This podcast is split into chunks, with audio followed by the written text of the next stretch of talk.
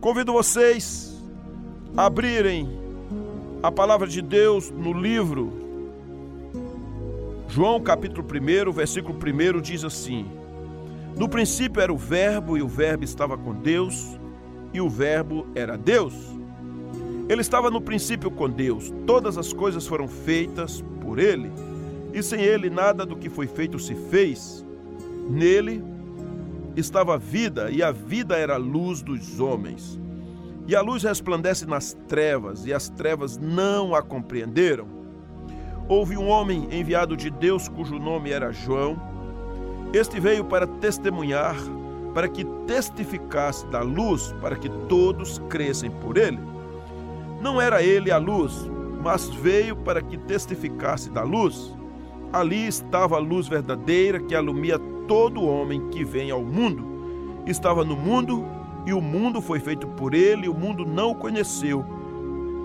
Veio para o que era seu, e os seus não receberam, mas a todos quanto receberam, deu-lhes o poder de serem feitos filhos de Deus, aos que creem no seu nome, os quais não nasceram do sangue, nem da vontade da carne, nem da vontade do varão, mas de Deus. E o Verbo se fez carne e habitou entre nós, e vimos a sua glória, como a glória do unigênito do Pai, cheio de graça e de verdade. Meus amigos, meus amados, palavra essa maravilhosa, fantástica, que dá toda a conotação de que Jesus é Deus e em todas as coisas, na criação, ele está presente. Por exemplo, no livro no Apocalipse, na carta que se fala da igreja de Laodiceia, a Bíblia diz que Jesus é o princípio da criação. E o princípio da criação não é que ele foi um dia criado, formado, é que no princípio da criação ele estava lá. Ele estava fazendo absolutamente tudo. Então, nós somos chamados para observar a palavra de Deus, conhecê-la e também aplicá-la. E por causa disso, nós deveremos viver uma vida com propósito, visto que no Senhor nós podemos fazer proezas, crescer para a glória dele, viver uma vida absolutamente cheia de gozo, cheia de prazer meus amados, tudo é para Ele. E o objetivo fundamental do mundo, do universo, é demonstrar a glória de Deus. Essa é a razão pela qual tudo existe, incluindo eu, incluindo você. Você existe para a glória de Deus. Ele criou todas as coisas para a glória dele. Se não fosse a glória do Senhor, não haveria nada.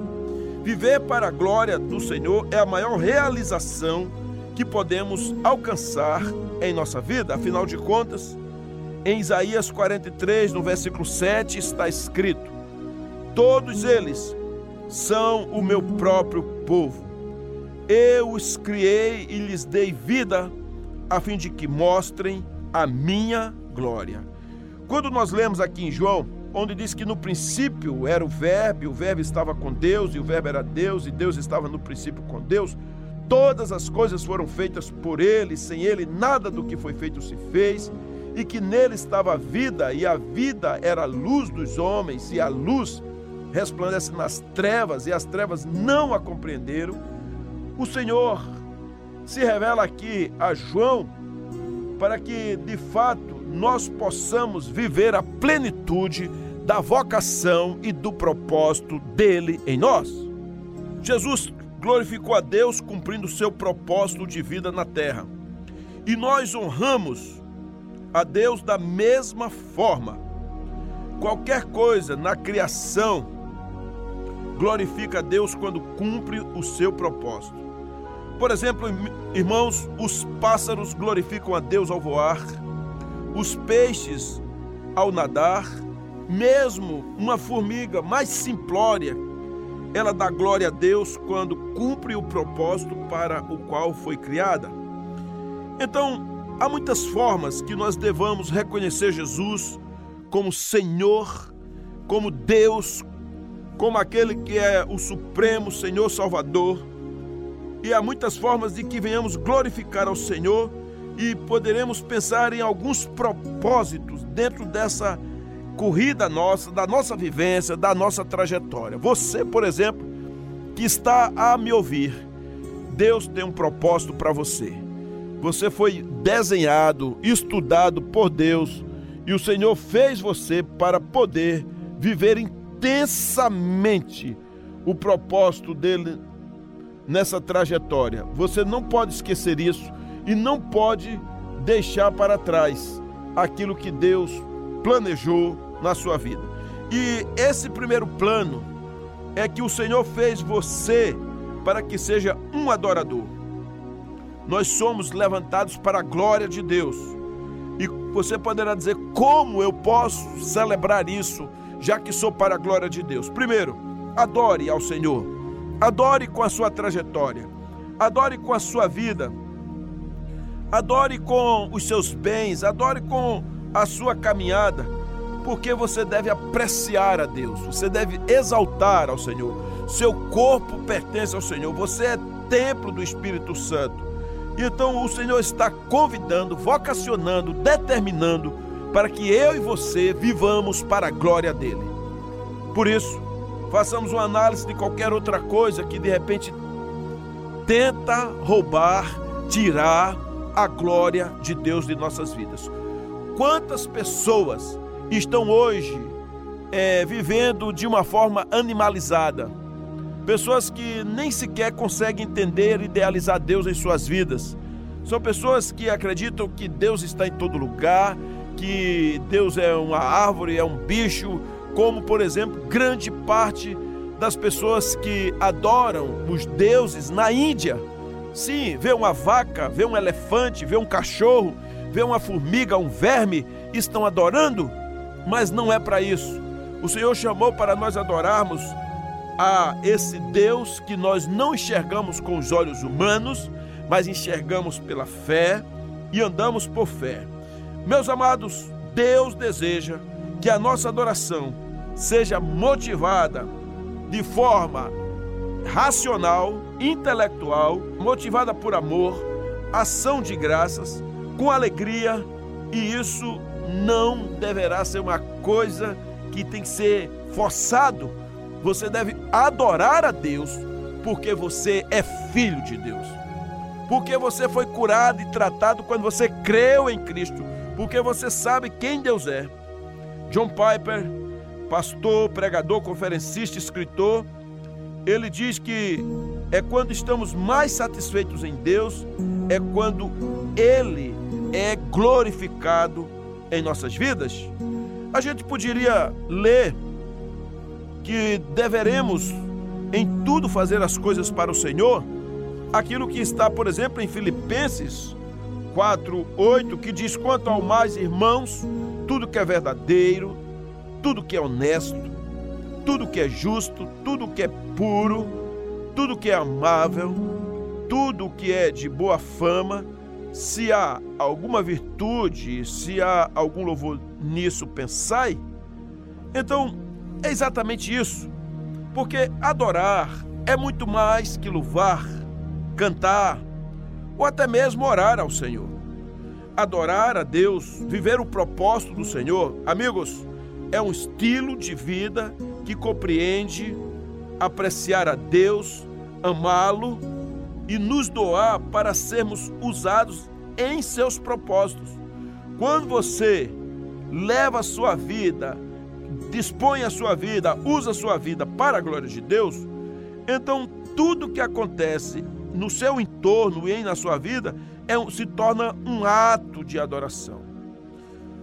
A palavra de Deus diz em Romanos 6,13: Portanto, ofereçam seu corpo como instrumento para fazer o que é certo para a glória de Deus. E como nós poderemos cumprir esse propósito de Deus? Além de adorar, nós somos chamados também a amar. Amar o quê? Amar prioritariamente ao Senhor, pois é o primeiro grande mandamento. E depois, amar os outros, amar o próximo, amar os discípulos, fazer outros discípulos, porque, queridos, quando nós passamos pelo sangue de Cristo e nascemos de novo, nos tornamos discípulos do Senhor, filhos amados, nos tornamos família de Deus. Então, agora, para seguir a Jesus, não é mais apenas uma questão só de acreditar, seja intelectualmente ou dizer, ah, eu tenho fé. Não, é muito mais do que isso. Agora, amar a Deus e amar aos outros, uma vez que fomos lavados, regenerados, tratados e curados no sangue de Jesus, significa que nós também pertencemos a essa família, que é a família do amor, a família da graça, a família da misericórdia, a família que de fato é purificada no sangue de Jesus. Em 1 João 3,14, a palavra de Deus diz: Nosso amor uns pelos outros dá testemunho de que já passamos da morte para a vida. É interessante isso, porque nós somos conhecidos pelo amor, não é pelo abuso, não é por uma busca desenfreada do dinheiro, não é pela exploração do outro, não é por uma questão de ser rico ou ser pobre, se tem ou não tem, se tem uma grife ou não, mas é que a partir de agora há algo dentro de nós que move para que venhamos amar uns aos outros e assim isso também dá uma prova de que quando éramos perdidos, nós não fazíamos isso. Mas agora, no sangue de Jesus, uma vez que somos lavados no Senhor, purificados e que nós falamos do amor de Deus, então a gente dá uma prova disso, sabe como? Amando, amando o outro, amando e honrando o irmão, respeitando, não tirando proveito dele, não explorando, não manipulando mas obedecendo a palavra de Deus e olhando o outro como se fosse você. Paulo disse em Romanos 15, 7: aceitem-se uns aos outros da mesma forma que Cristo os aceitou, a fim de que vocês glorifiquem a Deus. É interessante, como é fantástico.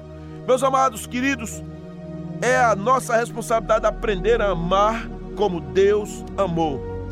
Porque Deus é amor. E isso, quando nós fazemos e agimos dessa forma, nós honramos ao Senhor, honramos ao próximo, honramos ao outro. E isso é extraordinário.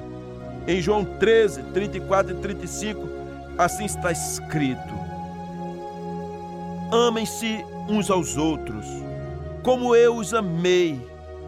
Vocês devem amar-se uns aos outros. Com isso, todos saberão que vocês são meus discípulos se vocês se amarem uns aos outros. O que é mais interessante, há muitas igrejas, algumas estão às vezes envolvidas em escândalos, mas incrivelmente as pessoas saberão se nós somos discípulos do Senhor, não é se a igreja ela é rica, se ela é pobre, se ela tem milhares de pessoas ou se tem alguns, não nós seremos conhecidos pela relação de amor, de honra uns para com os outros. É isso que João fala. Amem-se uns aos outros. Sabe de uma coisa, queridos? Há um propósito de Deus que eu venho falando desde o início dessa preleção, em que nós deveremos amar, honrar a Deus, adorar ao Senhor e sabendo que nós vamos crescendo. A nossa vida de hoje não é a mesma do passado. Nós somos chamados para poder viver uma vida intensa, mas uma vida em que cresçamos para a glória de Deus.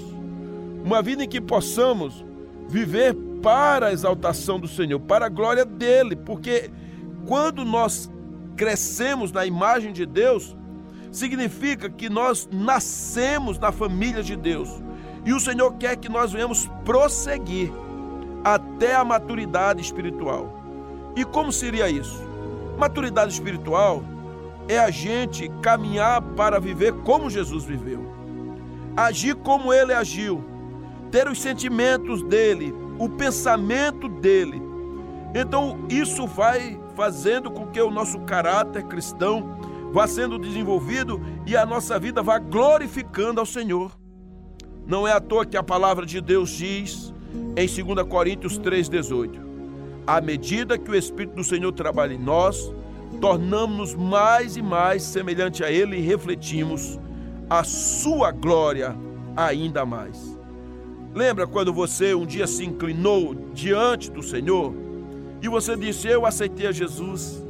Eu estava na igreja no domingo e veio um rapaz que já há alguns meses nós trabalhamos com ele. Ele se aproximou de mim, chegou perto do altar e disse: Pastor, eu agora também sou de Jesus. Um dia, ele não tinha o menor entendimento da graça de Deus na vida dele, fazia o que bem pensava, o que bem queria, vivia angustiado, mas também tinha sede de conhecer a palavra de Deus. E quando Jesus entrou em seu coração, as coisas mudaram para ele. E ele agora passou a também fazer parte dessa imagem de Cristo como templo do Espírito Santo, fazendo parte da igreja, da família de Deus. E é exatamente nisso que o Senhor convoca a mim e a você para que venhamos desenvolver o caráter cristão, desenvolver as nossas ideias, os nossos pensamentos, para que possamos viver e fazer aquilo que exalta o nome do Senhor, mas também que gera em nós paz. Porque o Espírito Santo, irmãos, ele vai trabalhando dentro de nós e cada vez mais a gente vai refletindo essa glória do Senhor. Por isso, aceite viver uma vida de nova criatura, uma vida com essa nova natureza, pelo resto da sua vida sobre a face da terra. O Senhor está fazendo de você um instrumento para a glória dele, porque está sendo processado dentro de você uma transformação genuína da sua vida. E por isso que nós cremos na conversão. Nós cremos que a conversão é exatamente isso. O Senhor continua mudando a mim e continua mudando a você. Nós vivemos para isso. Existimos para isso. Para viver um propósito, para crescer no Senhor, para exaltar, para bendizer, para exaltar, para poder ir muito mais além, porque o Senhor, Ele faz coisas incríveis e tremendas em nosso meio. Então, queridos, nós também deveremos servir ao Senhor, uma vez que a gente louva o nome dEle, uma vez que a gente exalta ao Senhor, uma vez que a gente cresce nele, que nós amamos as pessoas, também somos chamados para poder exercer a nossa trajetória com os dons, com as vocações, com o planejamento que Deus tem para conosco, com os talentos, com a capacidade, com as habilidades. O que é que você sabe fazer? Porque às vezes alguém chega na igreja e fala assim: Eu estou lá na igreja há um ano e não faço nada porque ninguém lembra de mim, ninguém me chama. Sim, pode até ser, de repente, ah, irmãos displicente, pode ter uma igreja. Na verdade, a gente precisa ter muito cuidado com isso, mas o que eu quero dizer a você é que você não precisa ficar parado. Se a igreja não está lembrando de você, em nome de Jesus, vai na casa do vizinho e faz uma oração com ele. De repente, faz um bolo e dá de presente a alguém que está aniversariando veja alguém na rua que está como a sombra, sempre tem um bem a fazer. Você pode visitar um parente que nunca mais visitou, você pode se tornar um intercessor em caso orar a isso por alguém, ore pelo pastor da sua igreja, ore pelos membros, pelos líderes, pelos diáconos, é, pela sua família. Aí você pode dizer, pastor, tudo isso eu já faço, mas eu quero mais, eu sei tocar e não estou me aproveitando na igreja. Pega o seu instrumento, seja um violão, seja aí um teclado, seja algum outro instrumento de som, e louve a Deus, convide alguém, vá, no, vá na rua, vá numa casa de recuperação, vá num, num abrigo, num asilo, no hospital, num presídio, em nome de Jesus, seja útil para o Senhor. Não espere que as pessoas chamem, mas você já está sendo chamado e vocacionado pelo Senhor, porque senão você pode ficar doente, dizer que as pessoas não lembram de você, que discriminam de você, que esqueceram você, que não deram importância para você, que colocaram outro. Isso vai gerando dentro de você raiva, inveja, ciúmes. É, às vezes se acha preterido, esquecido para trás. Em nome de Jesus, amada, querido, não faça isso, não entre nessa redoma. Deixa eu lhe dizer, eu nunca esperei que alguém me chamasse. Nunca, desde a minha conversão. Já são vários anos eu não esperei que alguém se lembrasse de mim, pois eu acho que há muita gente esquecida que eu preciso lembrar a elas que o Senhor existe. Então eu fui trabalhar, eu peguei panfleto e sozinho, às vezes numa tarde friorenta, é, sem nada, eu saía batendo na porta das pessoas, entregando e dizendo para elas: Jesus ama você. Eu falei de Jesus dentro dos ônibus, dentro do metrô, é, na parada de ônibus, na escola, no colégio, no quartel. Eu falei de Jesus. Falei quem trabalhava comigo. Então não precisei que alguém me chamasse. Não. Só que às vezes tem um dom que só dá para exercer ali, mas há outros dons que você poderá exercer acolá. Então, em nome de Jesus, exerça com altruísmo, com vontade, a sua vocação, sirva ao Senhor com aquilo que Deus lhe deu o modo de você estar se relacionando com outros não é uma coisa acidental. Deus deu habilidades para propósitos, com propósitos, não propósitos egoístas. E o Senhor realmente ele colocou em você para ajudar outras pessoas, beneficiar. Você já imaginou se você chegasse no lugar e não tivesse nenhuma igreja e você tivesse sido tremendamente útil em uma igreja onde morava? O que você iria dizer? Ah, aqui eu não faço nada porque não tem igreja. Não! Crie! Comece juntando as pessoas na sua casa ou no local que você alugou e daqui a pouco tem gente adorando. Deus há de levantar líderes ali. Deus concedeu situações favoráveis a você para que você cresça, para que você seja diferente, para que você arrebente, para que você veja pessoas convertidas, tratadas, curadas, libertas Oh, gente, meu Deus, Senhor da glória, ajuda esses meus queridos, esses meus amados, esses ouvintes, para que eles cresçam no Senhor. Olha o que diz em 1 Pedro 4, 10 a 11: Cada um exerça o dom que recebeu para servir aos outros, administrando fielmente a graça de Deus em suas múltiplas formas. Se alguém fala, faça com quem transmite a palavra de Deus. Se alguém serve, faça com a força que Deus provê, de forma que em todas as coisas Deus seja glorificado, mediante Jesus Cristo, a quem sejam a glória e o poder para todos sempre. Amém. Então, amigos, fale do Senhor às outras pessoas. Fale sim Deus não quer que seu amor, o propósito que Ele deu a você, fique em segredinho, como um agente secreto. Uma vez que você é conhecedor da verdade, o Senhor exige que você passe isso para com os outros. É um privilégio enorme poder apresentar Jesus às pessoas, ajudando elas a descobrir o propósito da vida delas e preparando essas pessoas para a eternidade. Como é lindo como isso é salutar, como não tem nada melhor para mim do que eu ver alguém crescendo e se tornando discípulo do Senhor.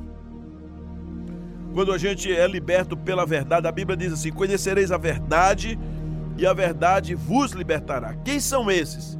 É qualquer verdade? É a verdade da palavra. Jesus disse: Eu sou o caminho, a verdade e a vida. Se você conhece o caminho que é Jesus, você conheceu a verdade. E se a verdade que é Jesus está em você, você tem vida e vida em abundância. Oh, amada, querido, o que é que lhe prende? Uma raiva, uma frieza, um orgulho, uma depressão? É, talvez porque foi deixada para trás, porque alguém tirou você de, do grupo de louvor, do coral, da direção de alguma coisa e você parou? Não, em hipótese alguma. Você falava assim: ah, eu fazia, mas uma vez que me tiraram dali, de raiva eu não faço mais. Pare de capricho, pare de meninice, pare dessa bobagem. Se levante. É para Deus quem você trabalha. Aí você poderá tentar justificar, dizer, sim, é para Deus, mas lá tem homens. Sim, estou dizendo que você tem que ser uma pessoa boba, que você é alguém que alguém passa por cima e pisa e você não sente nada. Não, não é isso. Você é viva. Você existe, você é uma pessoa, você tem nome, você tem identidade, você tem CPF, você tem uma vida que Deus colocou neste mundo com propósito, isso é verdade? Mas não é para você ficar perdido? Então, em nome de Jesus, Decida conversar com as outras pessoas, porque a palavra de Deus mostra isso, pois é um privilégio muito grande você poder estar presente na vida dos outros.